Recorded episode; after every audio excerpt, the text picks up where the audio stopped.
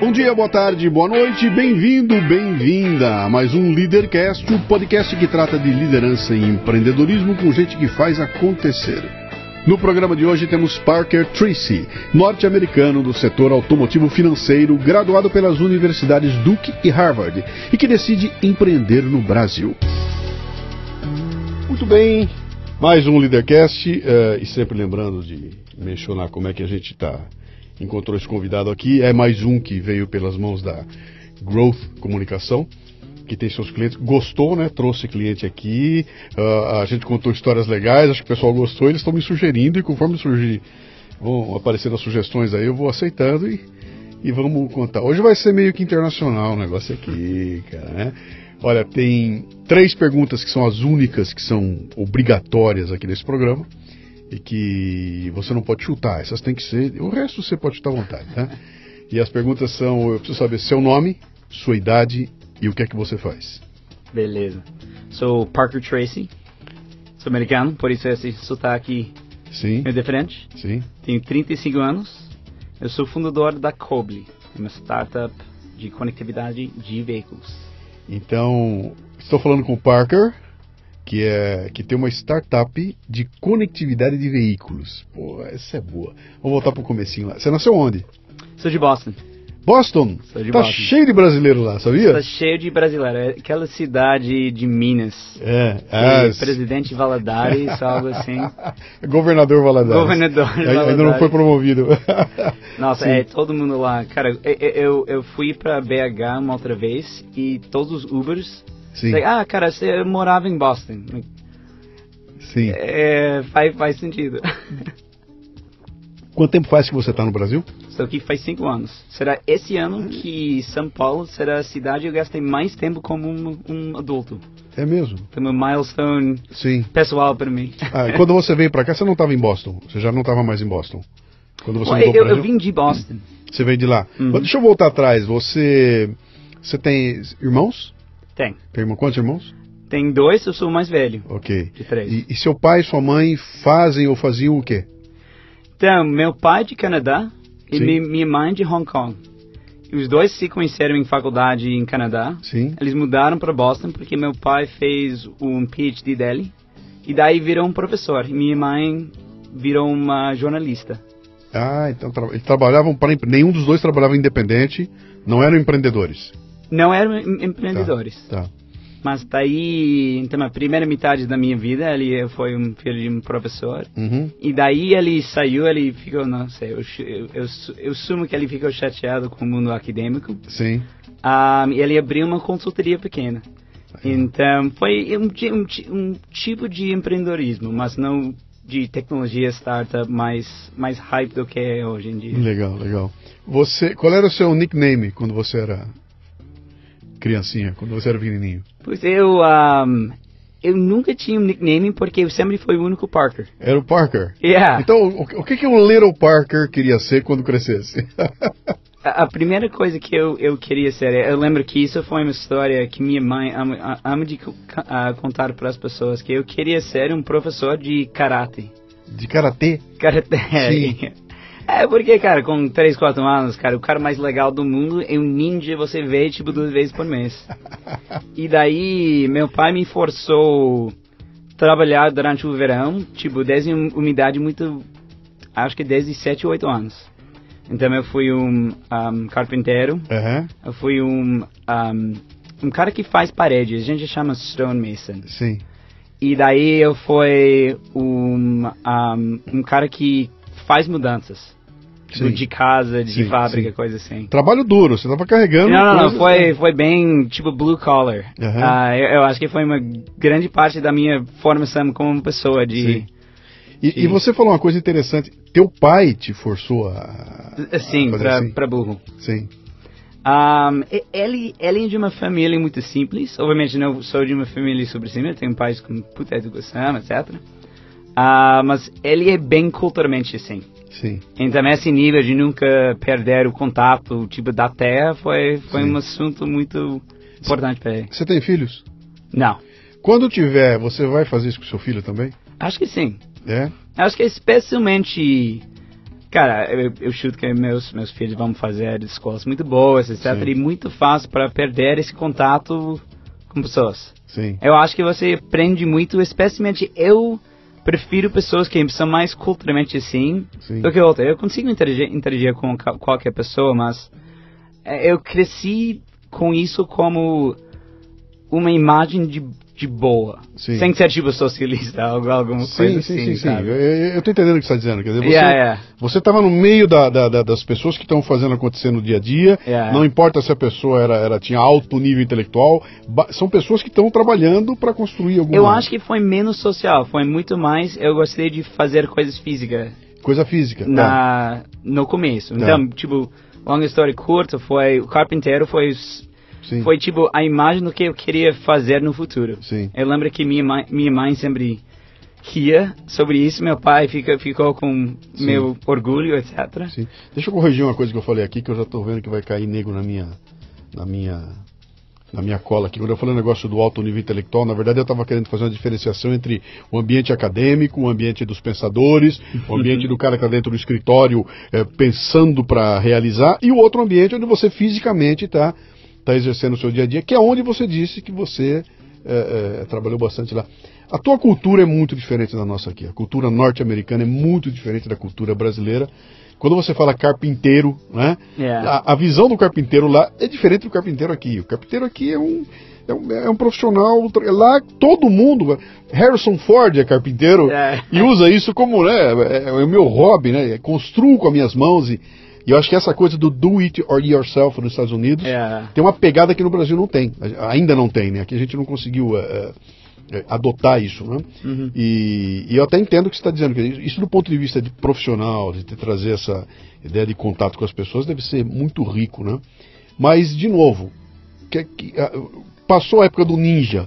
Você ali, como carpinteiro, trabalhando. Apareceu alguma coisa que você viu e falou... Quero ser isso, vou estudar para ser engenheiro, para ser médico. eh, a resposta curta é não.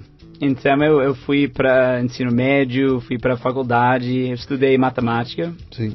E a única razão é eu estudei matemática porque eu achei as pessoas mais inteligentes sempre fez matemática, sempre fazia. Sim, Então eh, eu falei, putz, cara, eu, eu eu sou uma pessoa inteligente, eu devo fazer assim. sim. Então foi muito menos ahm, racional do que parece. Nunca foi uma inspiração que, poxa, cara, é exatamente o que eu quero ser, vamos, tipo, work backwards e entender todos os passos que tem que fazer para chegar lá. Quer dizer, você não foi fazer matemática com a intenção de me formar para ser alguma coisa, tá? Não, e, e- e também, cara, meu pai virou um professor, mas, cara, talvez isso- isso é uma boa profissão. Professor. Yeah. É. Então foi muito focado no, no dia a dia, sem um plano muito grande, muito elegante. Sim. Você se forma em Boston. Eu fiz Duke University, A Duke, que tá. fica em Carolina de Norte. Ok. Uhum. ok. Carolina do Norte. Eu tive lá, eu fiz alguns trabalhos na Carolina do Norte e sofri, viu? Sofri porque o sotaque deles é um negócio terrível. Eu com meu inglês torto, tendo que interagir com eles e um sotaque muito pesado. Quem né, com eles? Com a Carolina, né? A Carolina do Norte. O sotaque deles é muito. Ah, o time, tipo, as pessoas... É, é compli- Eles começam a conversar entre eles e você não entende mais nada do que está acontecendo lá, né? Mas foi, foi interessante. Ah, quando é que você. Você se forma, então, tira o seu certificado em matemático, em math, né? Sim. E tem que fazer alguma coisa na vida. Vou trabalhar com alguma coisa. O que, Yeah. que, o que, que apareceu para você? Eu acho que foi isso foi a época que mais tipo mudou a direção da minha vida. Que ano era? Isso foi eu me formei em 2006. Seis, tá. Então foi 2005 quando você começa a pensar, cara, o que eu vou fazer na vida? E obviamente eu estava fazendo um estudo ahm, não de trabalho, então não foi jornalismo, por exemplo, onde é óbvio o que você vai fazer depois. Uhum. Então foi meio perdido. E, cara, eu falei com bastante amigos, talvez trabalhar para um banco, consultorias, coisas que estavam super hype na época. E foi, foi meu pai que, poxa, cara, você deve abrir uma empresa. Uhum. Falei, ah, eu nem considerei isso seja uma opção. E ele nunca explicou super bem o raciocínio dele, porque ele estava me empurrando nessa, nessa direção, mas, cara, eu, eu empolguei. Sim. E lembra que isso foi bem antes, isso foi. O, o Facebook não foi algo muito grande ainda, não foi super conhecido, foi bem antes da, do hype de tech, Sim, etc. sim. Well, foi antes do segundo hype. O primeiro hype foi em 99, Sim. onde tipo, Até estourar a bolha. é, né? até estourar a bolha. Sim. E daí, eu penso disso bastante hoje em dia, de porque ele me empurrou tanto para esse lado. Ahn, é, eu, eu achei alguma coisa que ele sempre queria fazer e ele queria participar como tipo uma voz, um pai comigo durante essa, Legal. essa viagem. Bom. É. Legal. Deixa eu, deixa eu. Vou fazer uma pausa na nossa história aqui agora. Eu vou voltar um pouquinho atrás, porque Legal. é a primeira vez que eu pego um norte-americano nativo e, fresquinho. Quer dizer, você não é um norte-americano que está no Brasil há 40 anos. Você está aqui há 5 anos. Você estava lá vivendo aquilo lá, né? Uhum. Deixa eu voltar um pouco atrás para matar um pouco da minha curiosidade. Que idade você tinha em 2001? 2001, 18. Você tinha 18 anos. Me conta um pouquinho do 9-11 para um americano de 18 anos, cara. Cara, a única coisa que eu, que eu lembro, eu estava no ensino médio, eu lembro exatamente onde eu, eu estava. Eu acho que foi o único momento onde eu lembro exatamente onde eu estava. Tipo, Nós também aqui, né? Todo mundo se lembra onde estava eu no acho momento que da, dos eu, eu aviões. não tive nenhum outro momento que, quando isso aconteceu, onde você ficou, se descreve a situação. Sim. Então eu estava entrando o prédio da, da escola, foi tipo às seis, oito horas entrando na escola. E é, todo mundo chocado, contando a história, etc. E daí todas as aulas foram canceladas, etc. Todo mundo pensando, cara, nem entendi, cara, eu tinha tantos sentimentos, não, não, não sabia o que eu devo pensar e sentir na época. Uhum. Eu lembro o próximo dia que eu acho que isso foi meio aleatório, mas precisa declarar para o draft. Sabe o draft? Não, o que, que é? O que que Draft é você declara que eu estou disponível, eu sou um homem com mais que 18 anos, eu Sim. estou disponível para ir para o exército se eles me chamem. Então vira uma, uma loteria, porque tem o exército, as pessoas que vão lá de Sim, natureza, sim. mas se precisar de mais 100 mil pessoas, tipo a Segunda Guerra, convocar, você precisa declarar que eu sou 18 anos de, de, de corpo funcional, etc. Então, mas essa- próximo é- dia eu assinei isso, a carta. Isso aconteceu com você, independente do 9-11. Exato. Era a época de você assinar. Yeah. Então, Que eu acho que foi cara. totalmente aleatório, porque eu Sim. recentemente virei com eh, 18 anos, ou eu, eu Sim. vou, vou, vou, vou ter. E um, o exército vai para a escola para passar as cartas, para assinar a carta, e você vai, vai ficar na, Sim. na loteria, essencialmente.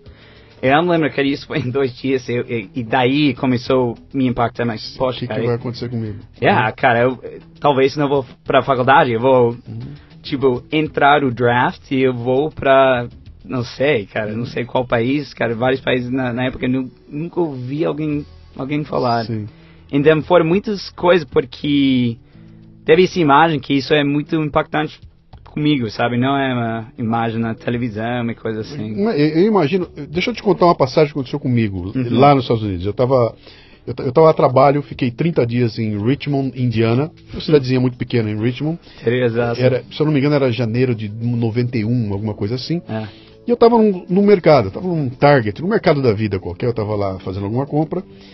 E de repente eu vi que todo mundo parou, todo mundo parou Hum. e começou a olhar os televisores, todos os televisores. Então imagina aquela parede com todos os televisores, todo mundo parado na frente olhando, e o Bush ali fazendo uma declaração É. e anunciando a Desert Storm. É. Eu tô arrepiado, eu tô arrepiado, cara.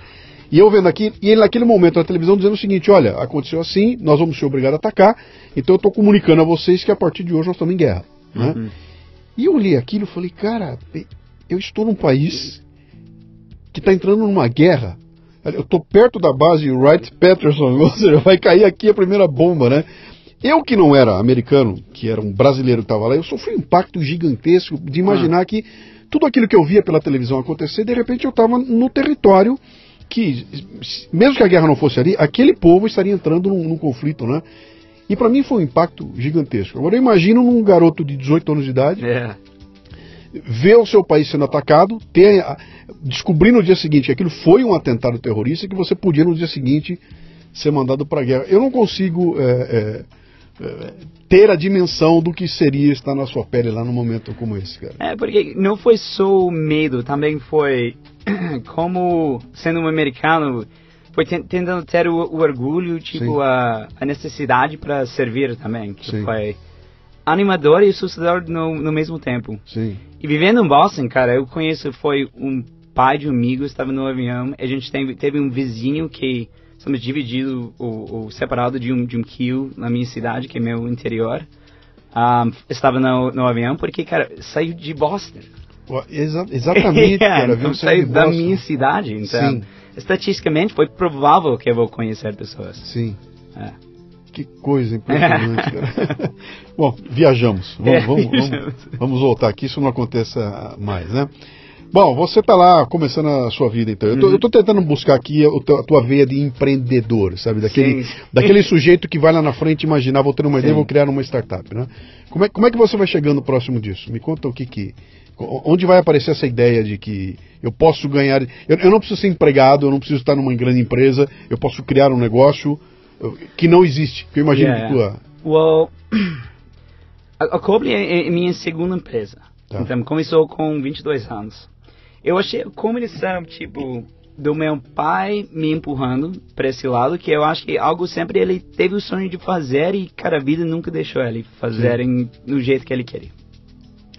E outra, cara, sempre foi um... Uh, não sei, cara, uma pessoa mais criativa, pessoas que sempre teve ideias às vezes loucas e super diferentes. Então eu sempre me eu tinha muito orgulho de ser diferente, ainda de não ser tão diferente, uhum. de ter ideias diferentes para para ter um outro nível de criatividade, coisa assim. Então encaixou muito bem que, olha, todo mundo está indo para para o banco.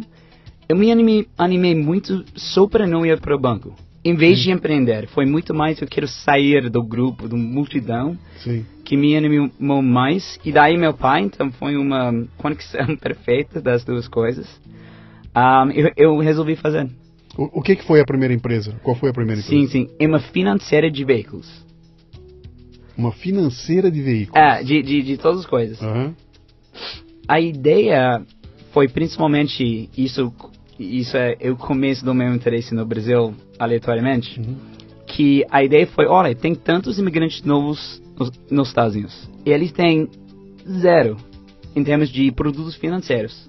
Isso falta muito. Eles ganham uma renda boa, etc. Mas, cara, não tem jeito para, tipo, comprar um carro. Você está me falando de imigrantes legais? Os dois. E ilegais? Os dois. Os dois tipos de imigrantes. Tá. Yeah, os dois. Um, especificamente imigrantes de América Latina, que nos Estados Unidos somos imigrantes mais pobres. Sim. Por exemplo, os indianos, os chineses, normalmente vêm para trabalhar em tecnologia, então Sim. eles viram americanos muito rápidos, porque Sim. eles vêm sofisticados já. Uhum. Um, então eu vi uma super oportunidade nisso, e a gente viu tudo, cara, faz cartão de crédito, faz empréstimo para casa, para carro, etc. E, e lá você pode montar uma financeira assim? Yeah, well, teve duas razões que a gente escolheu essa, essa ideia. A primeira foi, em termos de regulamento, foi o mais simples. Uhum. E lembra, cara, eu não fui um business, eu não estudei ADM, eu Sim. não entendi nada. Então, cara, foi a gente, eu e, e, mais dois amigos tentando entender o mundo rapidinho, uhum. sabe? Então foi um regulamento relativamente simples. Então isso foi por muito primeiro a, a primeira razão. E a segunda é todos os imigrantes para cima de carro. Cara, sobrevive sem cartão. É, sim, cara, é uma inconveniência pequenininha. Sim. Ninguém compra casa. Então eu fui para tudo, foi a única coisa necessária. Porque grande parte deles são jardineiro, construtoras, etc. Cara, são vidas, está vivendo dentro do carro entre clientes. Sim. Não é tipo dentro do, de um escritório. É, até porque o, o, o, o, desenho arquitetônico nos Estados Unidos é complicado, porque você sem carro nos Estados Unidos é um, é um problema. É um problema. Você não sai daqui, vou andar até ali. Pra... Não, é tudo, é, é tudo muito distante. Sabe? Yeah. Vocês têm uma arquitetura que é completamente diferente da nossa aqui, né? Aqui a gente construiu tudo apertadinho, tudo juntinho, tudo pertinho, né? E lá é tudo muito distante, né? Então, é muito distante. É um ponto interessante. Quer dizer, um, um, um imigrante não consegue trabalhar e viver sem ter carro lá. Yeah, e aí, para comprar o carro, ele não tem. Ele não tem o dinheiro para isso. Exato, exato. Eu vi que teve, tipo, mafiazinhas também, de tipo, vamos falar, like, da comunidade brasileira. Tem um brasileiro que tem uma grana, que compra um carro, recentemente, na época, isso foi faz 13 anos, ele está fazendo Uber com puto preço para todos os brasileiros. Cara, totalmente tramicando, uhum. sendo um trambiqueiro dessas pessoas, porque, cara, não devem transportação. E, obviamente, para pagar um taxista, cara, vai gastar 100 dólares por, por dia. Sim. Eles ganham 100, do- 100 dólares por dia. Sim. Então, eu vi, cara, eu vi muitas coisas que é uma puta falha de, de mercado. E daí, a gente pegou algumas, algum dinheiro de, cara, de friends and family, etc. E a gente foi. E a coisa muito boa de, de começando foi, cara, essas pessoas pagam os empréstimos super bem. Então, o, o portfólio de empréstimos foi excelente. Foi excelente. Eu perdi tanto. Porque, cara, começando, eu fui muito mão na massa de culturalmente. Sim. Cara, eu fiz tudo. Eu, eu literalmente até um ponto de eu retomei um carro de um inadimplente, que é parte da de ser uma financeira. Eu literalmente fiz isso. Só um ano depois eu aprendi que isso foi super ilegal, não sabia. Uhum. Cara, eu sabia zero de business, de coisas. Então a gente fez várias coisas de, cara, vamos aprender no caminho. E graças a Deus, a gente não, tipo, pisou numa bola e todo mundo morreu. Graças a Deus, cara. Você- Fiz você- várias coisas erradas. Você falou uma coisa interessante aí, quer dizer, é, esse povo paga o empréstimo. Paga. Eles pagam religiosamente. Eu não vou me lembrar agora, eu confundi o nome aqui, estou tentando me lembrar, não vou me lembrar. Você deve ter estudado o indiano que montou aquele banco, Uhum. um banco para pessoas de baixíssima renda. É, né? foi a Grameen Bank. Isso. Mohammed Yunus, é. Isso. E, e ele, e ele montou o banco e, e ele disse, quando eu, quando eu pensei, comecei meu projeto, todo mundo disse para mim que eu ia quebrar a cara porque as pessoas não iam ter dinheiro para me pagar. E ele foi, é, então ó, o, sujeito vinha fazer o empréstimo com ele, ele chamava a esposa do sujeito e punha ela no jogo. E ele falou, meu, meu nível de eh, inadimplência, quer dizer, a inadimplência é baixíssima porque o pessoal pobre é que paga. Quem me dá chapéu são os grandões, é que tem Ah. muito dinheiro, né? Os pobres pagam muito, né? O que é bem, é bem interessante, né? E aí a financeira andou, foi bem? Cara, foi bem, hoje em dia somos a décima a maior financeira independente dos Estados Unidos. Continua aberta então, continua funcionando? Sim, eu, eu sou ainda um board member, eu sou o Sim. maior acionista da empresa hoje. Sim. Sim, é a décima maior financeira dos Estados Unidos. Pô, cara, de carro, Que legal. de carro. Então, é, é, financia automóveis para imigrantes. Principalmente, hoje em dia, provavelmente Pra qualquer pessoa. 50% Tá. são imigrantes. E daí tem vários outros segmentos que a gente financia. E a gente trabalha em 20 estados diferentes. Que legal. Como chama a empresa? É First Help Financial. Tipo, First Hope. Help. Help. Tipo, First, primeira ajuda. ok. First Help eh, Financial. Que legal. Financial, é. Que legal. E a- até hoje acho que a gente deve ter 30, 40 brasileiros trabalhando lá. É mesmo? E, putz, 10 mil clientes brasileiros. Pô, que legal. Eu, uma coisa engraçada, eu sempre queria, e, e, e voltando para o governador Valadares, eu, eu sempre queria ir e falar o nome First Self Financial, porque eu garanto que vai, muitas pessoas vão conhecer. Que Porque, legal. cara, fomos o, o único player fora de, de loan sharks e outros jeitos ilegais de emprestar dinheiro que Sim. não vamos fazer coisas legais, vamos, tipo, quebrar o joelho pra, se não pagar, etc. Então, eu, eu sempre queria ir e falar com as pessoas. Uhum. Muito bem. E aí, por que, que você foi montar uma outra coisa? Well, eu, um, então, os primeiros quatro anos da empresa foram difíceis, porque lembra também, eu estava montando uma financeira durante a crise de subprime, de, 18, de 2008. Terrível. Então isso foi uma outra Sim. sofrimento pesado. Ah, porque na época, a única coisa que fo- foi um sofrimento, eu preciso essencialmente demitir os cofundadores. Ah, todo mundo, todo mundo saiu. Eu fiquei, porque meu pai, os pais ah, deles não investiram nada, então eu fiquei meio preso. E na época foi, parece que a empresa vai parar, mas tem empréstimos, eu preciso sentar ali e coletar o dinheiro. Então eu estava meio preso. Então eu tinha, demiti o time de 7, 8 pessoas. Ah, fiquei com, lá com uma funcionária, que é uma brasileira que ainda trabalha lá hoje. Ah, e daí eu, eu, me, eu apliquei para o Business School. Falei, like, putz, cara, eu, eu entendo muito de financeira de caos, eu entendo zero do resto do, do resto do mundo. Cara, eu devo estudar mais para entender o que eu devo, quero fazer próximo. Sim. E uma super ironia é que o mês que eu estava entrando, eu passei na, na Harvard Business School, o mês que eu estava entrando, a gente recebeu um puto investimento de Wells Fargo, um segundo maior banco dos Estados Unidos. Ah, então, vocês estavam- vocês estavam procurando, vocês estavam abrindo a empresa para receber. É, pra- super, pra porque suas- a gente precisava de dinheiro para escalar. Então a Sim. gente recebeu um investimento, na época foi gigantesco pra gente. Uhum. E a gente começou a escalar. Então, tudo isso começou no Business School. Então, quando eu, eu saí do Business School em 2012, eu, eu ainda estava na empresa por mais um ano e meio, dois anos. Mas eu estava contratando pessoas que são operacionalmente melhor que eu. E eu queria empreender de novo, porque agora eu tinha uma grana para investir, tinha um monte de ideias, porque agora a Business School abre, cara, seus olhos muito para o mundo, viaja para burro, conhece pessoas de culturas diferentes. Eu eu de verdade comecei a aprender português, porque eu estava aprendendo tipo de piada dentro do escritório. O escritório Sim. hoje em dia é português, essencialmente. Uhum. É, em Boston, o escritório de Phoenix é um pouco diferente. E eu estava pensando, cara, o, que eu vou fazer próximo? E um, eu sou uma pessoa que faz coisas ligadas com automotiva e logística. Então, putz, cara, eu acho que não é tão inteligente para eu sair do que, do que eu entendo super, super bem. E, obviamente, dando uma olhada no Brasil foi a única coisa que eu, eu foquei bastante. Você já estava com a ideia de vir para cá? Yeah, no Business School eu fiquei muito animado dessa ideia. Então, eu, eu usei o MBA para estudar Brasil, porque tem vários brasileiros, tem, tipo, professor brasileiro, etc.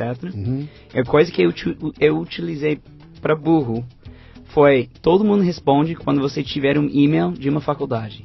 Quando esse e-mail some, ninguém responde mais. essa, então, essa dica eu, é excelente. Eu estava essencialmente fazendo cold calls de e-mail para o país inteiro. Sim. Então, cara, para todo mundo. Também eu, eu, fiz meu estágio de Business School no Rio. Um, eu fiz um projeto com o Fiat do Brasil, maior uh, montadora aqui no Brasil, acho terceiro maior do mundo, etc. Eu, cara, eu abri muitos portas assim, simplesmente porque eu sabia que todo mundo responde. Todo mundo quer te dar uma mão. É, você imagina entrar um e-mail na tua caixa postal assim, parker@harvard.edu. cara, tem que olhar o que é isso aqui, né? Tem que ver o que é isso aqui, cara. Harvard, tem que ver. Interessante. Então. Mas o que, o que você mandava os e-mails dizendo o quê? Você estava pedindo informações para. Cara, pra... O, o que faltei foi. Eu não entendi nada. Então, ao fim do dia, obviamente, eu vou, tipo, disfarçar o que eu queria, mas o que eu queria, eu queria, tipo, praticar português e entender o Brasil. Sim. Porque na época teve nada do internet, especialmente em inglês, sobre ah, como o Brasil funciona, etc. De natureza, foi alguém muito mão de massa, mas, cara, eu preciso ir, conhecer pessoas e aprender. Que pena que você não conhecia o Café Brasil, cara. O, podcast Café Brasil. O que tem de americano aprendendo a falar português e a conhecer o Brasil através de podcasts, é. né?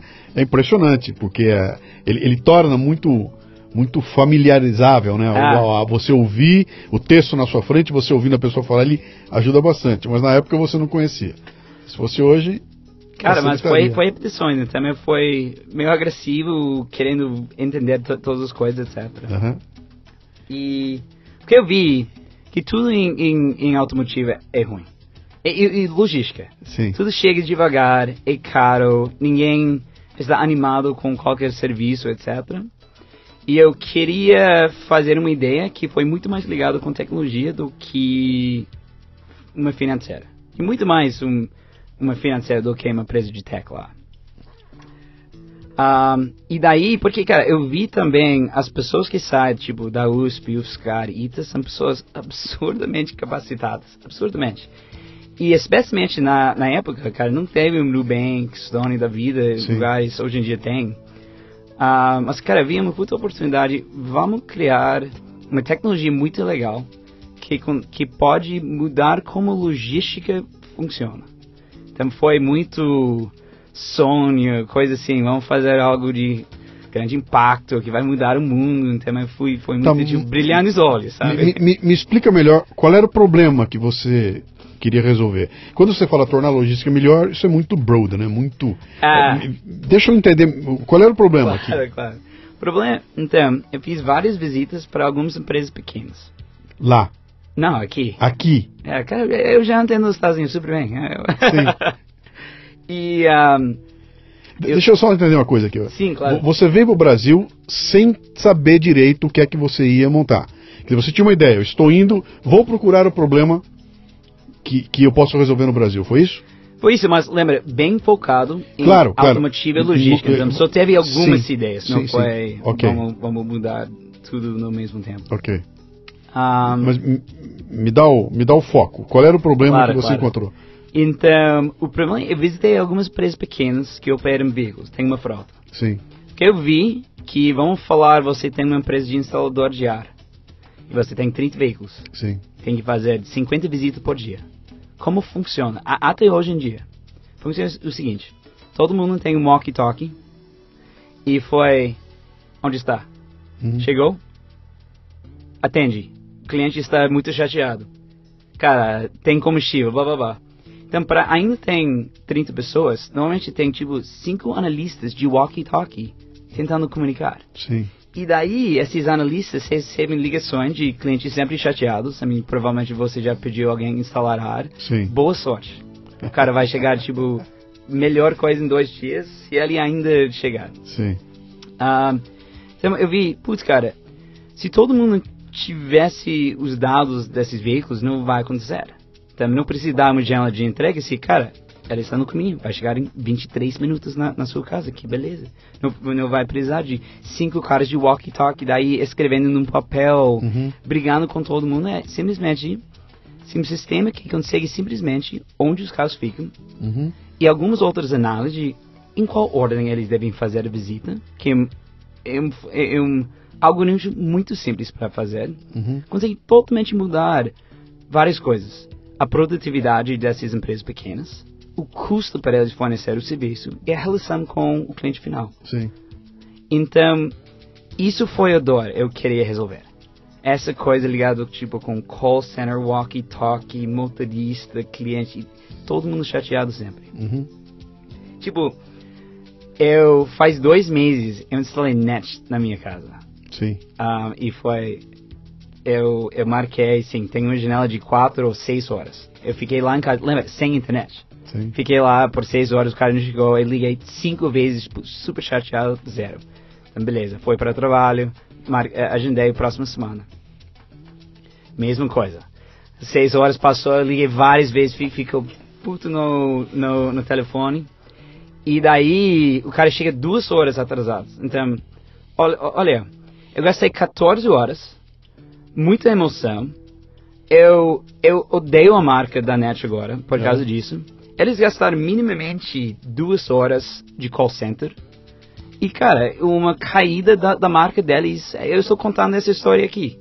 Sim, foi, E- foi ruim para todo mundo. Pra todo mundo. E, e se os dois lados soubessem, cadê o carro? Eu vou esperar, eu vou gastar 30 minutos, Uhum. eu não vou fazer nenhuma ligação, eu não vou ficar puto falando muito merda Uhum. da net. Então, é- resolve tão bem, simplesmente para ter mais transparência Uhum. de informação.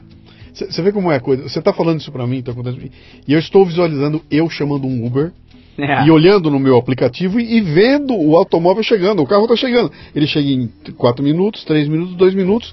Isso mudou completamente a minha relação com o transporte. É, cara, é, é o fim do dia, estamos fazendo a mesma coisa, mas para veículos comerciais. Aham. como o Uber fez para táxi. Quando tudo é di- digitalizado, com dados abertos, com muita transparência, cara, pessoas consomem mais, ficam mais felizes. Que, que ano era isso? Desculpa? Que ano era? Que ano, que ano era isso? Eu, a gente começou a construir no fim de 15. 2015. Ah, Tá, gente então- então lançou você- em 17. Você já tinha tecnologia bem desenvolvida, já, já tinha tecnologia para isso tudo. Não. Não. tinha? Não tinha? Você teve que buscar, por exemplo. em 2015 já tinha o Waze, Sim. o Waze já estava aí, já tinha toda a parte de GPS, estava tudo dominado, né? O que, o que, que era o nó? Qual era a, a- a complicação que você que você encontrou para? Porque eu estou imaginando o seguinte, eu estou entendendo, tua empresa é uma empresa de logística e comunicação, É, e- e o mundo está chamado telemetria. telemetria. Então, ok. ou às vezes rastreamento. é, é. é logística e comunicação, né? Telemetria, tá legal. E eu imagino que você vai encontrar um cliente que tem os seus veículos, tem a sua empresa, e você vai aparecer ali com um, um aparelhinho pequenininho, vai falar instale nos seus veículos, É. instale esse software, aqui está a sua central de monitoramento, pague-me um FII mensal para utilizar o meu sistema, é mais ou menos assim? É, né? exatamente. Deve ser isso aí? Tá, é. Tá. Então, cara, o que a gente lançou na primeira vez foi muito enxuto. Foi muito simples. Foi. Não teve uma tela. A gente est- estávamos fazendo relatórios de PowerPoint, passando por e-mail, relatórios de o que seus motoristas fizeram, etc. Mas o que a gente viu que... No... A, a, empresa nasceu aqui no Brasil. Quer dizer, 100% aqui. Você não trouxe o modelo de lá para implementar aqui? Não, a gente teve alguns, algumas empresas de lá que são muito parecidas do que a gente faz. Tá. Que provavelmente são empresas de logística, de tecnologia de logística, então provavelmente nunca ouvi, mas são Fleetmatics e Samsara, são as, as duas muito grandes. Uhum. Mas, cara, e também está chamado IoT, Internet das Coisas. Sim. Porque Internet das Coisas, o que, ele, o, que o conceito quer fazer? Eu quero digitalizar o mundo offline. Quero virar esse mundo online e agora com mais informação. Se você consegue medir, consegue melhorar. Sim. É o conceito mais básico possível. Uhum. Então a gente queria criar um sistema de IoT mais simples para em América Latina, que é nosso o, o, onde estamos mirando, tem 27 milhões de veículos comerciais e 90% uhum. deles usam nada, é walkie-talkie. Mas, é. poxa, é muito fácil criar um sistema muito melhor do que o walkie-talkie. Muito mais barato. Eu, eu, só conhecia coisas parecidas com isso que você uhum. falou. Eu trabalhei durante muito tempo no, no mercado automotivo, tá? Auto Parts. Eu, uhum, eu, uhum. eu trabalhava e, e lidava muito com o pessoal de frotas e tudo mais. E há muito tempo existe monitoramento dos caminhões para entrega e tudo mais, ah. até por problema de segurança. Então a gente já sabe, isso tem há muito tempo. E quando nasceu eram, eram projetos caríssimos, porque aquilo é por satélite, era um transmissor, é, é. era um negócio pavoroso, que hoje já mudou muito, e hoje já está muito simples.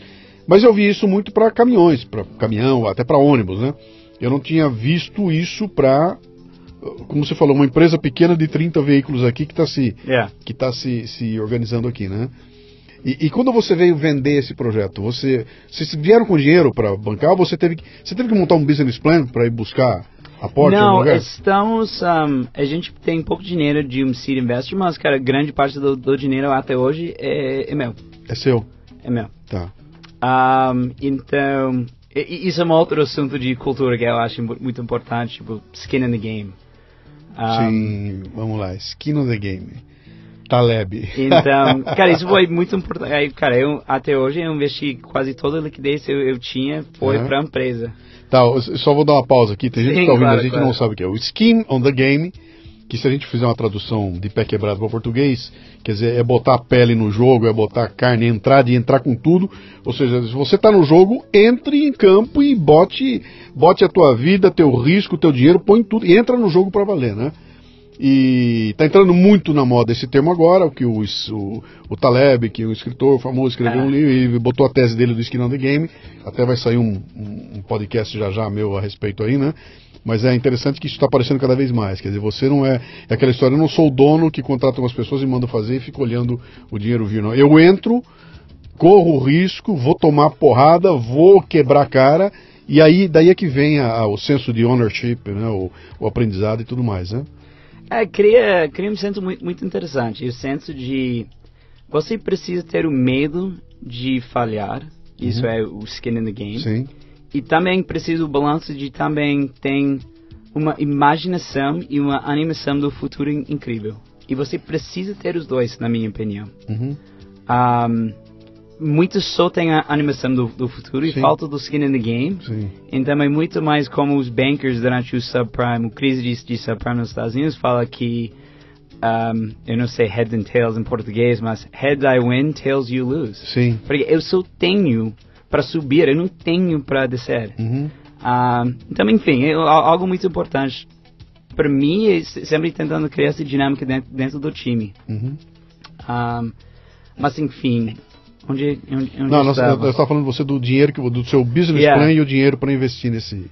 Sim, é, ainda hoje não tem muitos investimentos no, no, Brasil. Tem, tem alguns fundos que são muito profissionais, etc. Sim. Mas o tamanho da, do país, o tamanho da indústria de startups é muito pouco ainda. Uhum. É muito pouco ainda. Eu já tinha uma empresa bem sucedida, então eu, eu resolvi, mas putz, cara, eu, eu, acredito muito nisso, eu quero ter muito skin in the game para uhum. para cara, culturalmente para as pessoas ao redor de mim. Então isso foi, foi muito importante. Uhum. Um, como, como, é que foi tua primeira venda aqui? Porque eu imagino o seguinte, eu imagino que na tua primeira venda, eu não sei se você já tinha o produto pronto. Eu acho que talvez você tivesse uma ideia yeah, é, foi... e foi buscar o teu primeiro cliente, né? E você chega lá falando português, senhor, por favor, me cumprimenta. E, foi, e, e como cara, foi? Foi, uh, foi, foi muito engraçado foi literalmente antes de a gente lançar, foi em do- 2016. E a gente teve um site e alguém ligou do nada. Não, puta, cara, como esse cara pegou nosso telefone? Nem- A gente não teve vendedores, zero. Vocês não estavam divulgando nada, né? É, Cara, teve um site, mas di- sim. divulga e marketing, zero. Sim, sim. E foi uma frota pequena em Guarulhos que se chama Petrocim. Cara, tomara que ele está escutando tudo isso. Petrocim. Petrocim. Petrocim. Tá. É. Fica bem perto do aeroporto. E ele ligou, e aí? Ah, cara, eu vi o produto que quero. E, e literalmente na, na momento quanto é? gente, gente, quanto é? Quanto é? A gente não sabia. Não, não sabia nada. Então a gente mandou ele um cliente a- a- até hoje. Então a gente aprendeu muito com Uhum. ele tomara que ele não sofreu tanto nos, no, Mas no começo. Me, mas- me conta dele, o que, o que, o que, o que foi que, que o colocou para ir atrás? Qual foi o desespero dele para ir, pra ir atrás de vocês? Ah, Porque eu grande- imagino que para ele, ele devia estar procurando algo, né? E Yeah. não existia nada no mercado. Bom, eu eu conto isso depois, mas ele Tá. estava, cara, a grande parte eu não confio nos motoristas. Então, eu quero entender onde eles estão. É. Eles não fazem entrega, o carro não volta, Sim. eu não co- confio nesse cara, etc.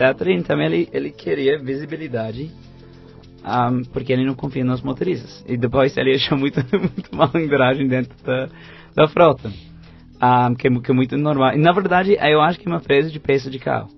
É uma, é uma o quê? Uma empresa de. De peças. De, Peças? de distribuição de peças. Ah, entendi. De, de Entendi. auto parts, é. Sim, sim.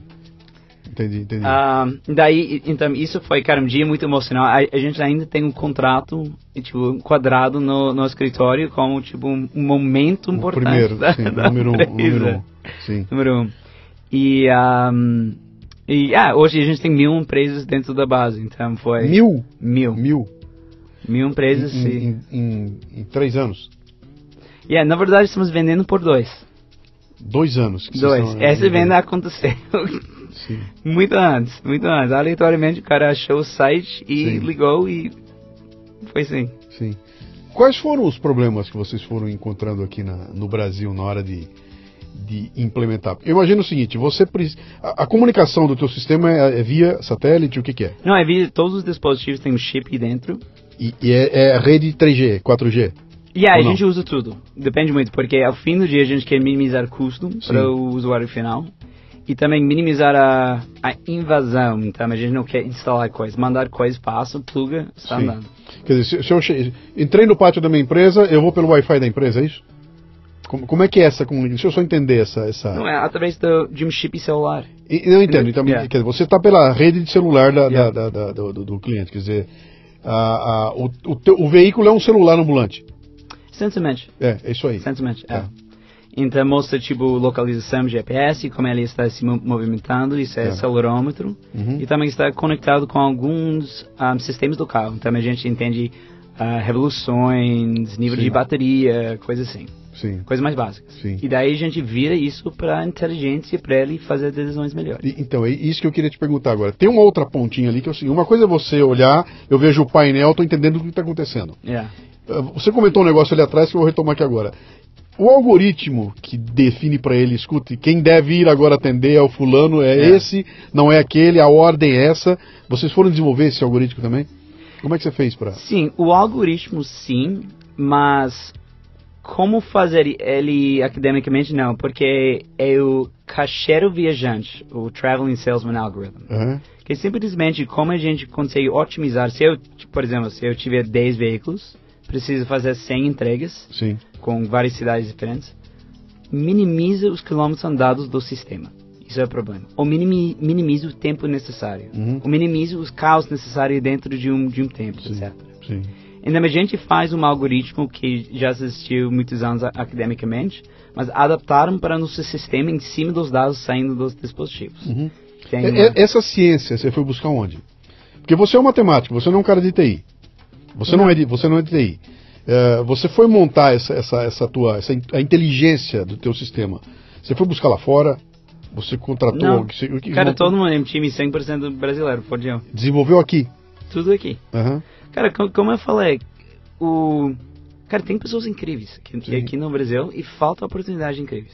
Sim. Então, cara, nunca foi um problema de, de não achar pessoas de altíssima capacidade. Nunca. É, eu acho que isso é a melhor parte do Brasil, profissionalmente. Uhum. Cara, pessoas aqui são incríveis. Sim. E, e, e a concorrência é menor aqui. De, tipo, a gente não perde pessoas todos os dias para Google. E, cara, nos Estados Unidos vai perder, porque Google é muito mais sexy, etc. Uhum. Então, cara, pode atrair pessoas incríveis. E, cara, eu, eu sempre fico animado de, do nível de pessoa que fica na Coble. É, é, é incrível. Uhum. É incrível mesmo. Interessante isso, né? Muito bem, você está no Leadercast, que é um podcast focado em liderança e empreendedorismo que proporciona conversas nutritivas com gente que está aí para provocar mudanças. O Leadercast faz parte do Café Brasil Premium, a nossa Netflix do conhecimento, que redefine o termo estudar, ao transformar seu smartphone numa plataforma de aprendizado contínuo.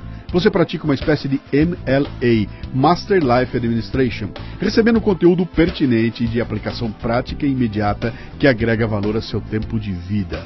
São videocasts, são sumários de livros, são podcasts, são e-books, são eventos presenciais e a participação numa comunidade nutritiva onde você faz um network que não tem em outro lugar, cara. Acesse cafedegraça.com para experimentar o Premium por um mês sem pagar. Você sabe que a gente tem uma discussão aqui se existe ou não um jeito brasileiro de, de, de trabalhar. Eu não estou nem discutindo culturas, tá? É claro que tem. Se for na Índia funciona de um jeito, na França de outro jeito, e no Brasil também é. Mas parece que tem um algo mais, tem um jeito brasileiro de trabalhar. A empresa que eu trabalhei era uma empresa norte-americana, Dana Corporation, né? Estava aqui no Brasil, conhece? Estava aqui no Brasil também. Então eu, eu atuei durante muito tempo com os americanos, trabalhei lá, um americano aqui. E a gente via nitidamente que há uma diferença entre o profissional brasileiro e o profissional americano. Uh, cada um é melhor em alguma coisa, cada um faz de uma certa forma, né? E o brasileiro tem muito aquela coisa do. do... Dá um jeito. Se não. Eu até conto uma história interessante, que uma, uma, uma... eu recebi um, uma, uma, carta, que, um e-mail que mandou para mim, uma leitora minha, contando que a filha dela foi trabalhar no McDonald's dos Estados Unidos, numa loja do McDonald's, né? Uhum. E estava trabalhando na loja lá e um belo dia quebrou a máquina de picar cebola. Hum. A máquina quebrou a máquina de picar cebola, chamaram o técnico, o técnico não vinha e não tinha cebola picada. Está chegando aí, a gambiarra, não, né? E aí ela pegou, disse que ela pegou a faca e começou a picar a cebola com a mão. E o pessoal olhou aquilo e falou, mas como assim? Como? Ela falou, escuta, no Brasil é assim, cara, não tem, a gente se vira e faz, né? É. E todo mundo, ah, mas... E, então esse, vamos dar um jeito de fazer acontecer, é, me parece que tem um espírito muito brasileiro nisso. Mas isso sou eu dizendo, né? Uhum. Você, como americano, você consegue enxergar alguma coisa assim? Cara, é, é, isso é um muito bom ponto de, de cultura. Então, duas respostas para isso. O primeiro, sim, eu acho que. Cara, especialmente para as pessoas que, que a gente contrata, que são pessoas super inteligentes, super motivadas, etc. Sim, cara, é, eles têm uma cultura melhor que americanos de tipo, cara, a gente vai conseguir, ponto fechado.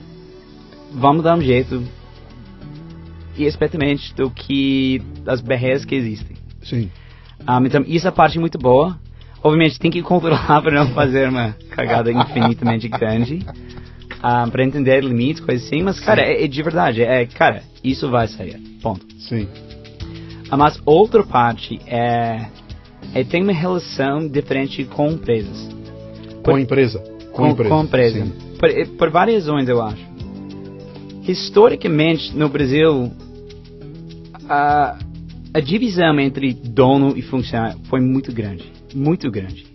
E nunca teve um alinhamento cultural normalmente. Like, cara, até lei trabalhista conta, cara, a empresa está aqui para te machucar e o governo está aqui para te proteger. Sim. Então é muito importante para, especialmente as pessoas que têm bastante experiência, para mudar esse, essa perspectiva. Por exemplo, eu acho que 50% das, das, das pessoas na Kobe são acionistas. Acionistas, é, tá. São acionistas. É mais uma coisa de skin in the game, coisa sim, assim. Sim. E isso é muito importante, mas isso é só uma ferramenta de mudar que, gente, estamos aqui para criar algo, especial. Uhum. Não é pra, ah, lei trabalhista 8 horas. Né? Cara, pode ficar uma hora, pode ficar 20 horas. Estamos aqui para entregar algo incrível. Estamos aqui para, tipo, faz para mudar a vida do cliente. Porque uhum. cada vez mais a gente consegue criar esse valor para o cliente, cada vez mais a empresa vai, vai, vai crescer. E o momento que tem um estagiário não está pensando que, cara, hoje como vou melhorar a vida do cliente, uhum. é momento você estraga a cultura, estraga o alinhamento, porque estamos aqui para criar valor. Sim, sim. Eu não sei se você está, não sei, né? Com certeza você está acompanhando o momento que o Brasil passa, essas discussões é. políticas é. e tudo mais, né? E você deve ter visto recentemente a discussão que aconteceu quando tiraram a obrigatoriedade de visto dos americanos para o Brasil. Então, o americano não precisa mais de visa para vir para o Brasil. E começou uma gritaria aqui, porque tem que. Como assim? E nós temos que ter visto para entrar lá, e o americano. E aí apareceu uma discussão muito interessante, o pessoal dizendo o seguinte, cara, vai, então é capaz de amanhã começar a ter um, milhões de americanos vindo para o Brasil para buscar trabalhar no Brasil, porque aqui tem, aqui tem CLT, aqui tem férias 13 terceiro, aqui tem mil proteções, e a gente sabe que isso não vai acontecer. O contrário é que vai acontecer, os brasileiros saindo daqui para ir para lá, para um país que não tem nenhuma garantia, como nós temos aqui. Quer dizer, aquilo tudo que é construído para nos proteger uh, uh, não existe lá.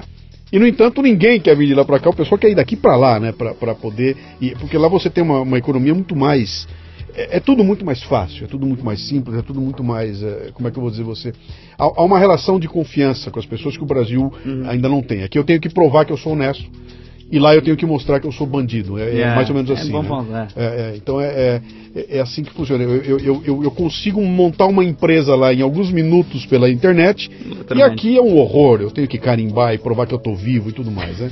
Então há um custo Brasil, que a gente chama de custo Brasil, que é um negócio impressionante aqui e que na verdade nos, nos trava aqui. Né? Do ponto de vista de um empreendedor que empreendeu lá e empreendeu aqui, né? como é que você se assustou quando trombou com esse custo do Brasil aqui? Quando você chegou aqui, vou montar um negócio no Brasil começou a entender, é, chama-se manicômio tributário. Né? Sabe o que é manicômio, né? É uma casa de loucos, né? É. Esse manicômio tributário brasileiro, essas regras. Isso te assustou de alguma forma quando você veio? Só, só para complementar a pergunta. Uhum. E você veio sozinho ou veio outro americano com você? Sozinho. Você chegou sozinho aqui. Ah. Tá. Te assustou de alguma forma isso? Yeah, a única coisa que me assustou, I mean, começando, assim, tudo foi muito assustador. Mas, cara, você fica entendendo tudo melhor e criando uma infraestrutura para resolver as coisas. Mas a parte pior é lei, lei trabalhista. Lei trabalhista. Ah, por muito, por muito. Porque, tipo, uma, um golpe que eu sempre senti nos Estados Unidos, lei trabalhista não existe literalmente não existe. Então, pode demitir alguém, sai amanhã, deve nada. É, Paga um é, dólar para a pessoa, país, só recebe um dólar e deve pagar os impostos dele. País de terceiro mundo é uma coisa, cara. O, o, o que é muito. O, o, golpe do governo é. Então, trabalhista, eu vou, vou falar talvez não mexendo bem com os detalhes, mas também vou pagar um, um real. E daí você, o funcionário, vai esperar 75 centavos. Sim. Mas daí eu preciso pagar 75 centavos em cima. Mas o funcionário só sente que, não, eu paguei 25% de imposto. Uhum. Mas não, você pagou 65%. Porque o que saiu para você Sim. e quanto você recebeu, Sim. não faz diferença se eu paguei para o governo ou você. Sim. Mesma coisa saiu quando você recebeu. Então, o governo faz muitas coisas para disfarçar o nível de imposto que, ao fim do dia, consumidores pagam tudo. Uhum. E funcionários pagam tudo, tudo, tudo. Uhum. Então, é, cara, isso é muito chato, porque literalmente minimiza dinheiro para a pessoa. Uhum. Se, se Brasil pag pagassem o mesmo taxa média de, de, de, um, de, de imposto de, de, de, renda, cara, vai ganhar dobro amanhã. Uhum. A gente paga metade. E, e, os Estados Unidos já é um, um país com, eh, com impostos muito altos. Sim. Então, E, obviamente, fazendo todas as coisas, que, então eu fiquei com muito medo de fazer um documento. Cara, eu fiz todos os documentos errados no, no começo. Foi eu fazendo, imagina, fazendo um pagamento, esse queim, tipo, carne e leão, essas coisas. Mas, putz, cara, eu não entendo nada eu disso. Fui, eu fui assistir uma. Eu, eu, na verdade, eu não fui assistir, eu estava envolvido na, na, na, naquele projeto na época, mas eu, eu, eu recebi o material de uma apresentação. A BMW foi montar uma fábrica, inaugurar uma fábrica em, em Santa Catarina. Uhum. E no dia da apresentação e tudo mais, estava o jornalista e tudo mais, o, o, o, presidente da BMW, um, não me lembro se era um alemão o que, que era, ele vem lá e ele começa a apresentação dele colocando um chart na parede, no PowerPoint, com todas as licenças que ele teve que tirar para poder abrir a fábrica lá. E, e, era, e, ele colocou aquilo que falou, isso aqui é um negócio, é tão absurdo, né? O, o, o trabalho, a, a, eles não faziam ideia do volume de trabalho burocrático que eles teriam que cumprir para conseguir a licença de estar na fábrica. Uhum. Então, isso aconteceu ali em Santa Catarina. Né? Pouco antes disso, eu estou lá em Santa Catarina eh, trabalhando. Aparece, estou num restaurante, apareceram uns amigos no restaurante com dois belgas. Uhum. Os dois belgas sentam ali, a gente começa a conversar. E os belgas contando o que eles estavam fazendo. Eles vieram no Brasil. Então eles faziam o seguinte: eles visitavam a tua empresa lá em Santa Catarina. O que é que você fabrica aqui? Ah, eu fabrico copos, perfeitamente. Quanto você, quanto custa o copo? Ah, Uhum. o copo custa 20 centavos. Por quanto você vende o copo? Eu vendo por 80 centavos. Legal. Então você ganha 60 centavos por copo. Perfeitamente. Eu vou propor uma coisa a você. Fecha a tua empresa, abra a tua empresa lá na Bélgica. Aqui está o mapa da Bélgica, nós temos essas regiões. Põe a tua empresa onde você quiser. Nós vamos te dar isenção de imposto, você vai poder montar a tua empresa e, e vamos garantir a você o faturamento e que você vai ganhar os mesmos 60 centavos que você ganha aqui, você vai ganhar lá. Uhum. Né? E eles contando isso, eu falei, cara, mas sem imposto, não, sem nada. Mas, o que, que vocês estão querendo? E eles assim, emprego. O que, que vocês vieram buscar no Brasil? Empre jobs. Nós viemos buscar jobs. Nós precisamos levar empregos para lá. Aí você vê que é uma consciência. Então, enquanto um Não. para montar um negócio, teve que enfrentar. O outro vem aqui e fala: Eu não tenho burocracia nenhuma, vem embora, me traga empregos, me traga é, é, é, é, agitação é, de, de, trabalho né, ali, que, que para nós está fazendo falta. Né? Então é, é isso que está faltando para desamarrar aqui a nossa. O nosso pedaço. Mas eu, eu, eu viajei, tá? Eu, Yeah, viajei. yeah. Eu, eu, eu, fico- Eu, eu, eu fico- eu amo reclamar também. não, então. eu, eu, fico animado com essa, com essa coisa aqui, né? Mas enquanto então, tua empresa hoje, vocês estão com a empresa aqui há três anos? Qua- quatro Sim, anos? três anos, quatro- três, quatro anos. Quantos, quantas pessoas tem lá hoje trabalhando? Tem quase 100. Quase 100. Ah, Legal. E vocês estão com uma rede de mil clientes? Mil clientes. Perfeitamente, cara. Diga uma coisa. é, está acontecendo uma mudança no, no mercado agora relacionada a esse teu ramo que Uhum. é transporte e logística, né? Veículos de logística, Sim, né? sim. Onde eh, as pessoas estão começando a perder aquela ideia de que preciso ter um automóvel, eu quero usar um automóvel. Então, Uhum. a gente chama da uberização, né? Yeah. Eh, as empresas talvez não vão querer mais ter um automóvel, elas vão pegar e vão usar uma frota de alguém, né?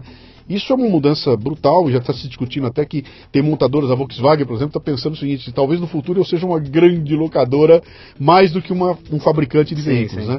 Em vez de vender, eu vou ganhar uma assinatura de todo mundo, né?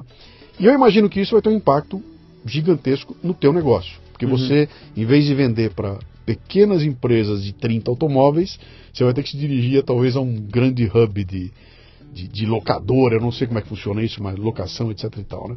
Você está pensando nisso? Isso aí, você enxergou isso? Isso é, é real? É, é, é mais ligado com o mercado de, de consumidor. Uhum. E a gente tem algumas empresas bem grandes que ficam bem dentro disso. Por exemplo, a maior locadora aqui no Brasil usa a Coble para fazer toda a telemetria delas. Ela, ela usa isso. Então, eu quando Yeah. alugo um carro deles, eles estão sabendo lá onde eu estou, tem todo. Não, muito mais. A gente atende a área de se você for um motorista de Uber Sim. em várias cidades aqui no Brasil e usa, a gente faz toda a telemetria inteligente atrás. Você trabalha para Uber? Não para Uber, para locadora. Para locadora, tá. Porque e, e, e um, Uber? terço, um E- terço dos motoristas de Uber alugam um Aluga carro. o carro, tá. E o Uber conversa com a locadora ou não? Ou, Não ou isso não interessa pro Uber? Eu acho que não interessa tanto para Uber. Uhum. Eles precisam de uma integração para tipo, ligar a pessoa e a placa para entender, mas fora disso não é uma grande integração. Sim. Olha que interessante, cara. E Ah. você, e você tão- tem grandes clientes como locadoras? Tem. As locadoras. Ah. E tem seguradoras de veículos também. E estamos lançando com cartões de combustível. Então, empresa que atende, tipo Ticket, por exemplo, é uma empresa nesse, nesse segmento. Sim. Um, mas é, voltando para o, todo mundo compartilhando caos, talvez vai precisar de menos caos no futuro, obviamente um futuro melhor, né? vai fazer mais com menos, etc. Sim. Então, como a gente vê, a gente super quer uma parte dessa, dessa mudança. Nosso mercado é infinitamente grande para ser uma empresa muito grande. E a gente quer criar, tipo, o nível de tecnologia que cria informação e transparência dos veículos para facilitar isso. Então a gente nunca vai ser um marketplace de tipo, ah, você tem um carro, você tem um frete, vamos, vamos fazer o anexo. Uhum. É muito mais de, a gente entende onde todos os veículos estão a gente consegue fazer decisões otimizadas o movimento deles para minimizar ou maximar qualquer métrica importante para você. Sim. Porque lembra, depende, dependendo do que você vai fazer, um, tem métricas muito diferentes. Por exemplo, uma ambulância contra uma instalador, instalador de ares tem métricas muito diferentes. Sim, sim. Fascinante isso, cara. Eu imagino o seguinte, você deve ter hoje uma... Tudo isso passa pela tua central ou não? Passa por você de alguma forma ou não? Ou, é, você... Eu pessoalmente? Ou... Não, não, a, a, tua, empresa. Eu estou tentando imaginar o seguinte.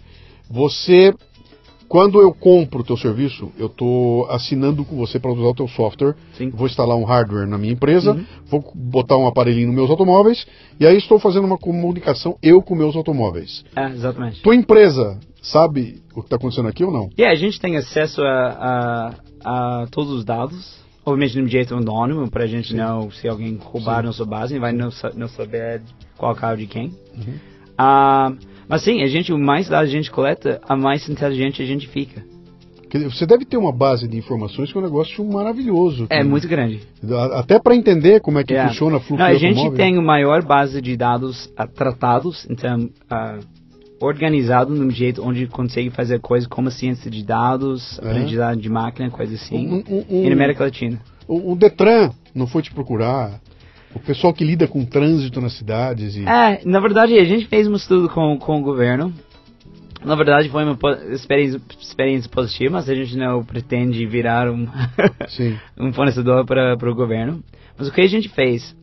Eles recentemente instalaram radares em Marginal Tietê, um, que é, um, obviamente, uma autoestrada meio complexa, etc. Sim. E por que eles instalaram radares? Eles querem minimizar o perigo na rua. Então, a gente fez um estudo como foi o fluxo de veículos antes e como foi o fluxo de, de, de veículos depois. Porque a gente sabe que o comportamento mais arriscado, então aumenta a probabilidade de, de ter um acidente, é freando bruscamente e acelerando bruscamente. Beleza. O que a gente viu uh, depois de instalar todos os, os, radares foi todo mundo está tipo, indo muito acima da, do, do limite, então está indo tipo 110 em 3 segundos vai para 60 e depois 3 segundos volta para 110. Isso é brusca para burro. Uhum. Então o que a gente viu com esses radares, a intenção foi vamos minimizar acidentes. Mas o que eles fizeram, eles, eles incentivaram as pessoas a fazerem os, os dois comportamentos mais arriscados que existe.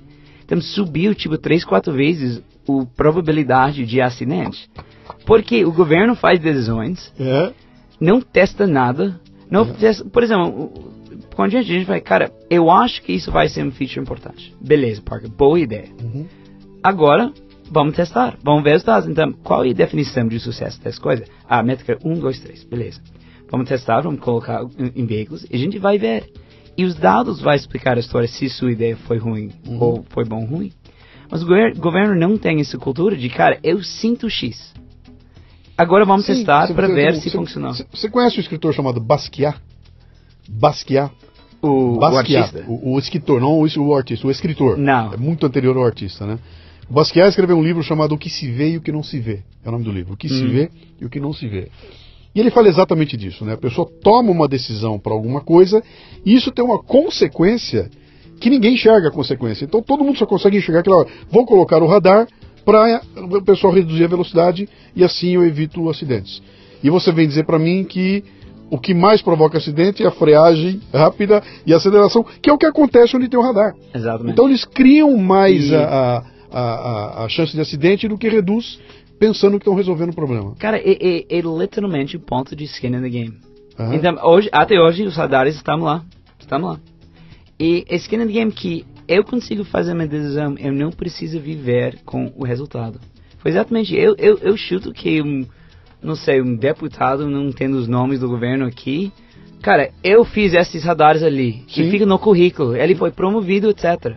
Mas, cara, ele piorou a vida das pessoas em São Paulo. Uhum. Mas ele vai ser promovido, porque não é skinny team. Eu não preciso viver nem ver ah, o que aqui é a decisão do ah, sim. Eu posso de skin in the game. Sim.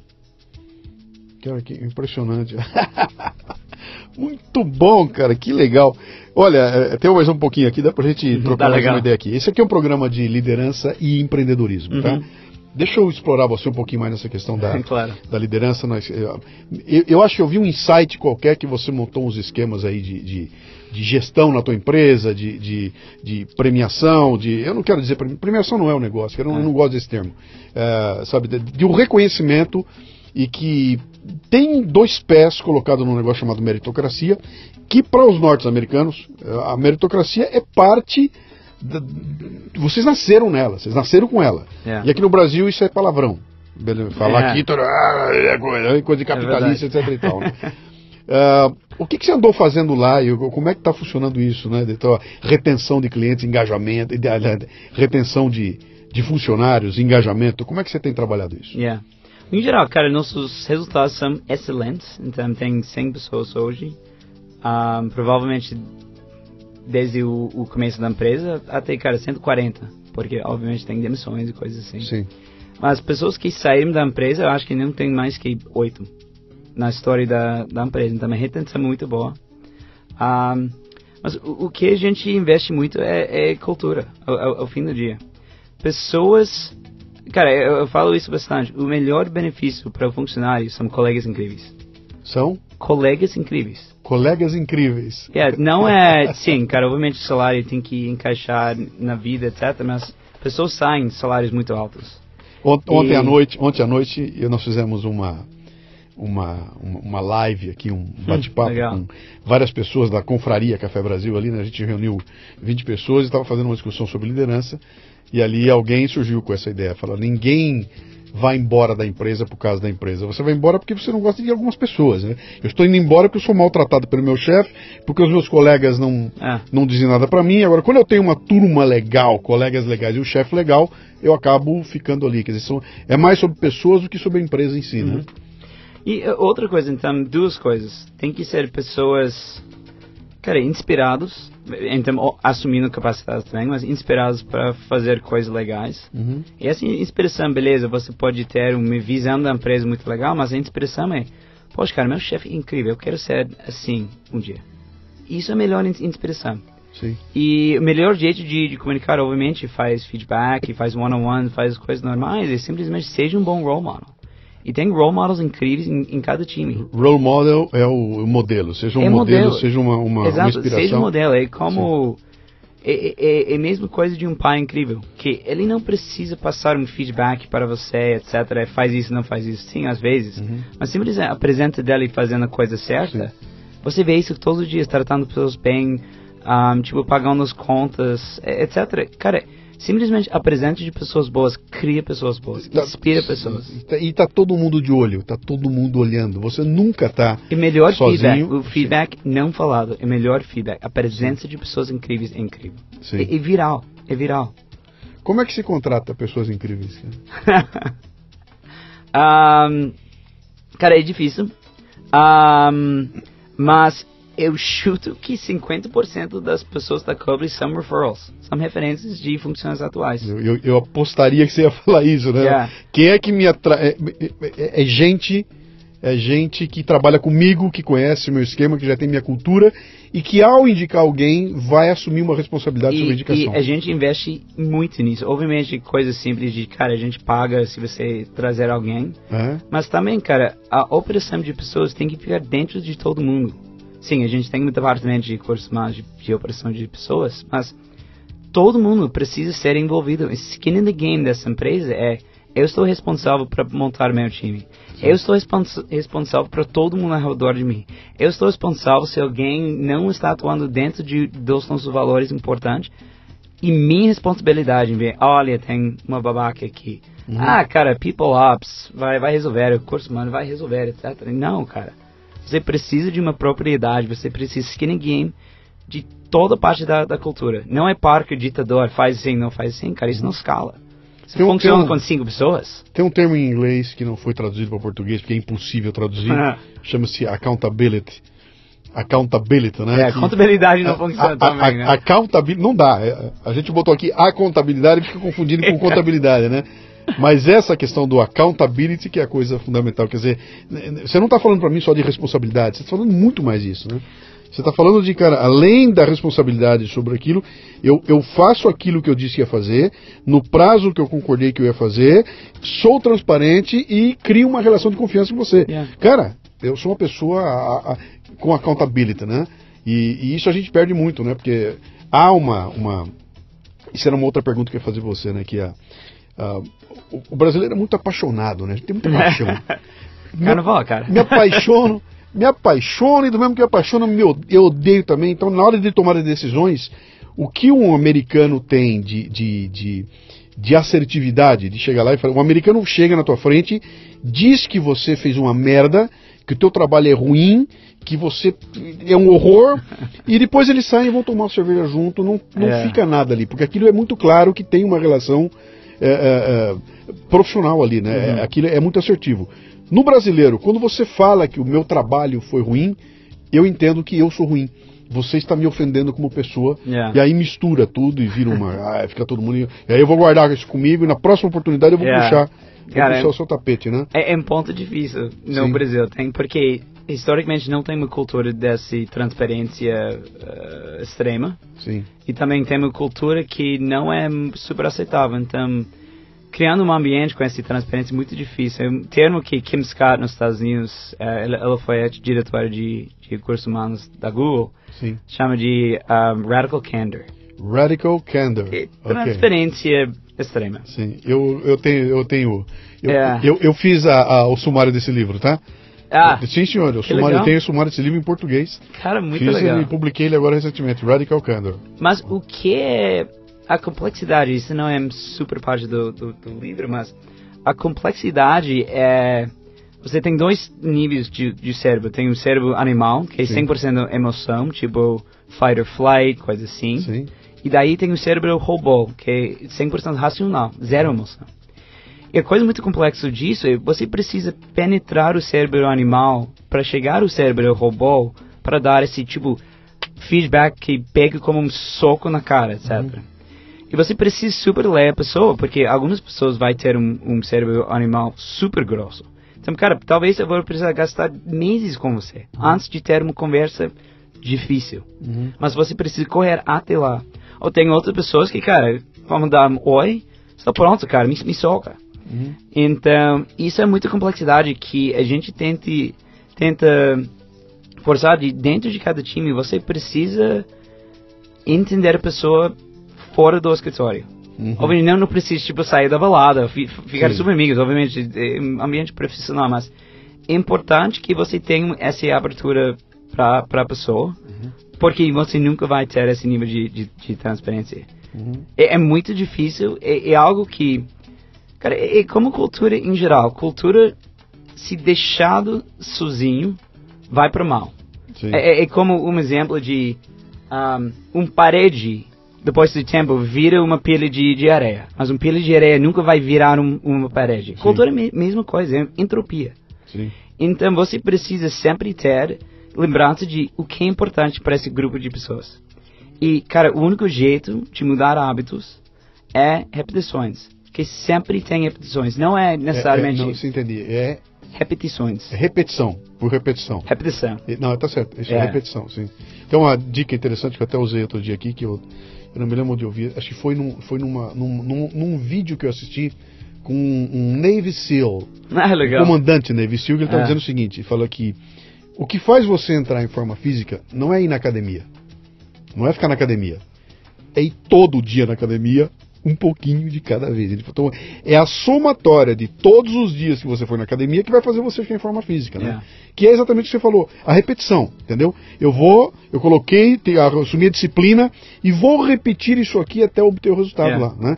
E se eu tentar fazer tudo agora, ó, de uma vez só, eu não vou conseguir fazer. Mas é, isso- está falando de disciplina, né? Sim, e disciplina muito mais como mudar hábitos Sim. e criar novos hábitos. Que, cara, se você, ah, Parker, pa pare de fazer X. Provavelmente amanhã vou, vou parar. Mas daí, duas semanas, eu vou voltar porque é um hábito, eu estou fazendo sem pensar. Sim. E precisa dessa repetição sempre de feedback, que não é bom para você. Não precisa ser Uhum. ah, dito coisa assim que fica chato, etc. Você para de, de aceitar o feedback. Mas pode ser várias lembranças de isso aqui é importante, isso é um hábito ruim, isso é um há- hábito positivo. E você tem que estar com isso impregnado na cultura da tua empresa. E aí vai bater naquele outro ponto que você falou. Por isso que é importante. ah, ah, ah, eu- vou trazer, eu vou buscar um funcionário novo através das pessoas que já trabalham aqui, que já conhecem minha cultura, sabem como é que funciona a empresa e já sabem que aquele não vai se adaptar aqui. Cara, eu vou buscar o outro. Super. Um, por exemplo, eu uma coisa que eu sempre queria fazer, que é impossível fazer, um, é quer fazer uma entrevista com alguém. Eu quero entrevi- entrevistar seus três melhores amigos que não são membros da sua família. Obviamente nunca vai, vai fazer, mas está aplicando para qual? Primeiramente isso. Sim. Eu não quero falar com você, eu quero falar com seus três melhores amigos. Sobre mim. Você não, eu quero entrevistar quem são eles. vai- Com quem eu ando. E eu não quero falar, ah, conta mais do, do Luciano. Eu quero ter porque melhor representação de quem é você, as pessoas que você escolhe deixar ao lado de você. É, Eu amaria fazer uma entrevista. Obviamente a logística, e, Sim. eh, não sei, talvez invasiva demais, mas, cara, aprende muito pessoa. Eu quero conhecer os três Sim. melhores amigos que não são membros da, da família. Você sabe que eu tenho uma recomendação que eu coloco nas. Eu faço, escrevo muito nas mídias sociais e tudo mais, né? E eu sempre mando para as pessoas dizendo o seguinte: os cuidados que você tem que tomar Uhum. quando tiver em mídia social, para não entrar em fake news, essa coisa toda. Sim. Quando você receber uma informação de alguém, né? Ah, procure essa pessoa, entre na página dela ou entre no tweet dela, em vez de olhar, vê quem é que ela, quem é que ela retuita. Quem é que ela compartilha? O que É. tipo de coisa ela está compartilhando, né? Eh, isso isso para mim é mais importante do que entender o que, que ela É. é. sabe? Quem é que ela está? O, que, que ela está endossando, né? E ao você ver, aquilo cai a máscara toda, porque a pessoa se coloca de uma forma, quando você vai ver o que ela está mandando adiante, ela mostra a verdadeira cara dela. É, É. mais ou menos o que você colocou aí. dizer, Yeah, então, através das referências de, de pessoas, é um jeito dessa filtragem. Sim. Porque, cara, a gente está aqui porque a gente gosta muito de você, em termos de profissional, culturalmente, etc. Uhum. A gente quer mais pessoas como você. E normalmente pessoas sobre capacidade, honestas, cu- culturalmente alinhadas, etc. Gostam de outras pessoas assim. Uhum. É, é muito, muito simples. Ahm, então, sim, e, e isso é uma parte muito, muito, muito importante. Uhum. E sempre fazendo a lembrança da importância do que a gente acredita. Você cursou o que em Harvard? Você fez o curso de que em Harvard? Foi MBA. Você fez um MBA em Harvard, né? O MBA. Isso que você está falando para mim, uh, eu, vou- eu vou até melhorar essa pergunta que eu faço para muita gente que vem aqui Claro. e, e senta aqui, né? E eu, eu pergunto o seguinte aqui: você, elas me contam a história da evolução delas na empresa, começaram lá por baixo e um belo dia elas assumem um cargo de liderança. Pela primeira vez elas vão Sim, liderar um grupo, né? E eu sempre pergunto, falo, escuta, quando você chegou na segunda-feira para seu primeiro dia como É. liderança, você estava preparado para aquilo? Alguém te ensinou aquilo? Você tinha, você recebeu? E 100% me respondeu: não, cara. Eu cheguei lá e eu tive que aprender na pancada a partir daquilo que eu via dos É. líderes que eu. É, mas eu nunca tive um treinamento efetivo, né? Ah, e elas me respondem isso num mundo onde o que mais se faz hoje em dia é falar de liderança, ler sobre liderança, workshop de liderança, só se fala em liderança, né? E no entanto elas vêm me contar que, olha, eu, eu não estava preparado. Eu, eu, eu, eu sabia que eu É. podia fazer, assumi, mas no primeiro dia eu tive que sair para me virar, né? A minha pergunta que eu ia fazer pra você é o seguinte: você aprendeu essas coisas em Harvard? E Cara, como é que é? É, é, Eu acho que com coisa de pessoas você aprende nada na, na faculdade. É? Então, na verdade, na Harvard, eu sempre, é, eles fazem muitas aulas de tipo cultura, feeling, sentimentos, etc. Mas, cara, que besteira, cara. Vai para o trabalho, entrega o im- importante, Uhum. trata as pessoas bem e para de reclamar. que foi meu, não sei, cultura da minha família, talvez.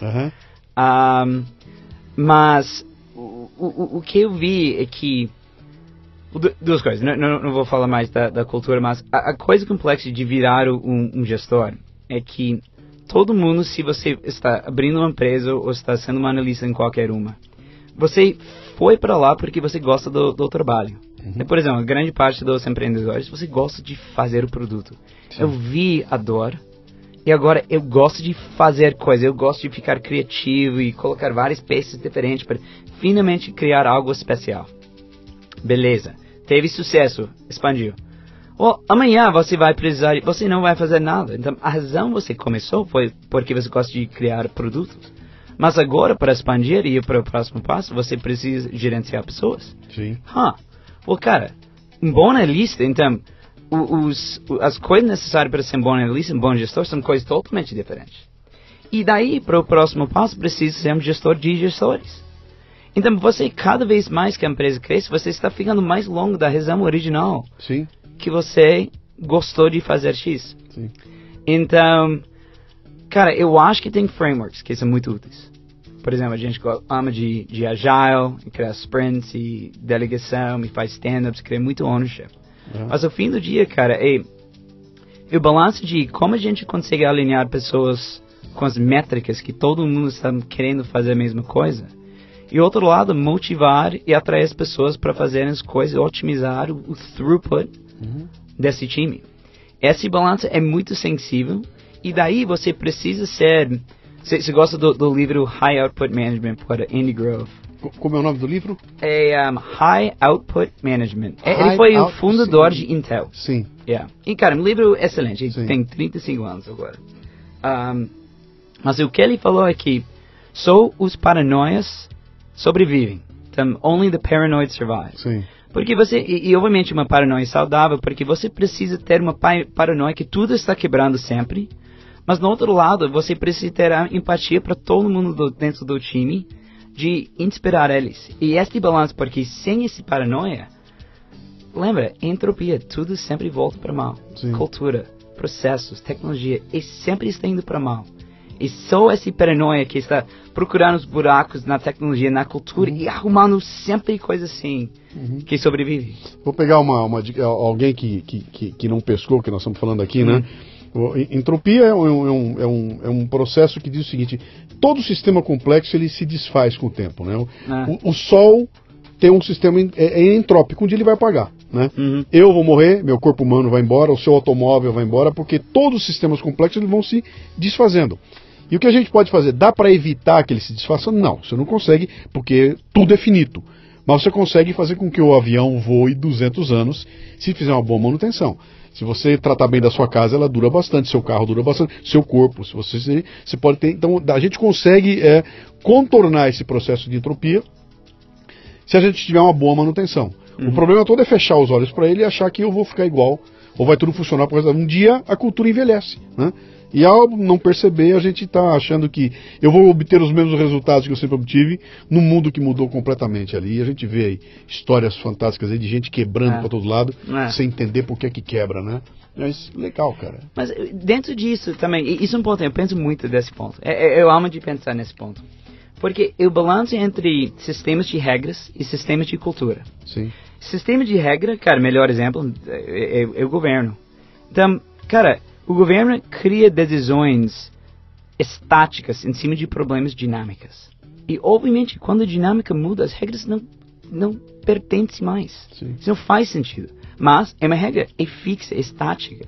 Então, por isso, o governo é sempre está falhando. Ninguém diz, puta, cara, olha quão bem o governo foi. Uhum. A melhoria do governo, os outros dois anos, nossa, cara, que legal.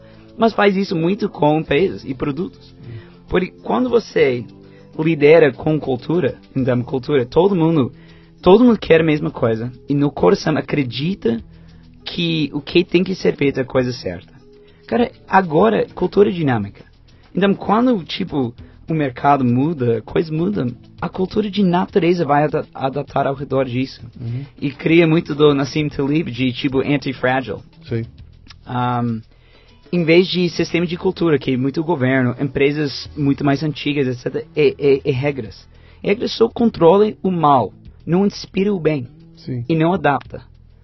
Um, Enfim, cara, é, aplica muito, porque obviamente tem que ter algumas regras. Obviamente, cara, não respeita os outros, Claro. não usa palavrões contra os outros, etc. Mas fora disso, a liderança tem que ser 100% ligada com cultura. E o momento a pessoa para de acreditar no coração o que é importante para a empresa não é importante para mim, cagou. Acabou. é, é verdade. É verdade. Acabou. Cara, muito legal. Que gostoso esse papo, cara. Que coisa gostosa, né? Repita o nome da sua empresa. É Cobli, C-O-B-L-I. Cobli. C-O-B-L-I. Coble. Coble, né? Ah, digamos que eu quisesse trabalhar na Coble. Né? Em qual área? Mas... Não sei, eu, sou, eu tô aqui, eu quero, pô, eu gostei da conversa desse cara, Ah. quero ficar perto dele, quero trabalhar na empresa dele, né? O que, que você está esperando que apareça lá? Eu não me interessa a área, eu quero saber assim, que tipo de perfil que, que, que, que interessa a você trabalhar na Coble. Bom, cara, tem muitos jeitos de responder para essa, essa pergunta. Então, a, a primeira coisa que ahm, a gente gosta de testar na, na primeira entrevista, a capacidade técnica, seja de um programador, alguém de, de ciência de dados, até técnica de venda. Ahm, e daí a gente gosta de testar qual é sua cultura de natureza. Como você pensa? É muito mais uma pessoa ativa, passiva, é muito mais uma pessoa que cria valor ao redor das pessoas, um lobo solitário, etc. Então, a gente quer muito entender qual o perfil, quem é você, e se isso encaixa muito bem na, na nossa cultura. E, obviamente, testes mais técnicos, que são cases e coisas assim. Então, a gente tem vários jeitos de filtrar isso, que a gente gosta de, testar, e sempre tentar ficar mais, ah, mais eficiente Uhum, nisso, para, obviamente, para escalar. legal. Quem quiser entrar em contato, então, vamos lá. O site de vocês é coble.com.br. É coble.co. coble.co. Yeah, pode ir para coble.com.br também. Que também chega lá. Vocês Também chega lá. estão no Facebook, no Tudo, Twitter, yeah, no todos os, Instagram, can- tudo? os- as redes sociais, um, Sim. obviamente sempre tem vagas abertas um, no, no LinkedIn, por exemplo. Mas também, cara, pode ir para o site e a gente recebe muito, um monte de coisa para o site também. Sim, se eu quiser, quero ser seu cliente, o caminho é a Também, o, o caminho mais, mais direto é o site, Uhum. ou pode, pode ligar, a gente tem, cara, pessoas muito animadas para falar com você. Legal. Cara, grande, grande conversa. Muito obrigado por você Legal. dedicar duas horas do seu tempo aqui, viu? Acho, acho legal. Essas histórias são fascinantes e, e como eu te falei, você é o primeiro norte-americano fresco que eu pego aqui, porque eu, eu já peguei antigo, tá?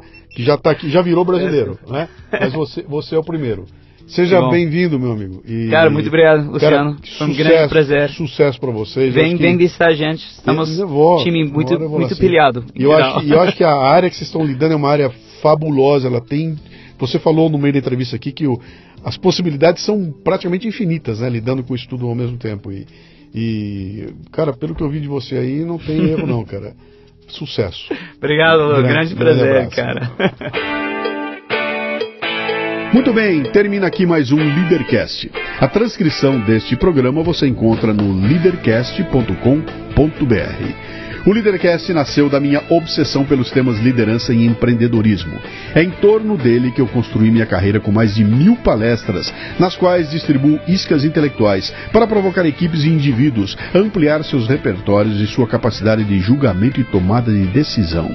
Leve o fitness intelectual para sua empresa. Acesse lucianopires.com.br e conheça minhas palestras.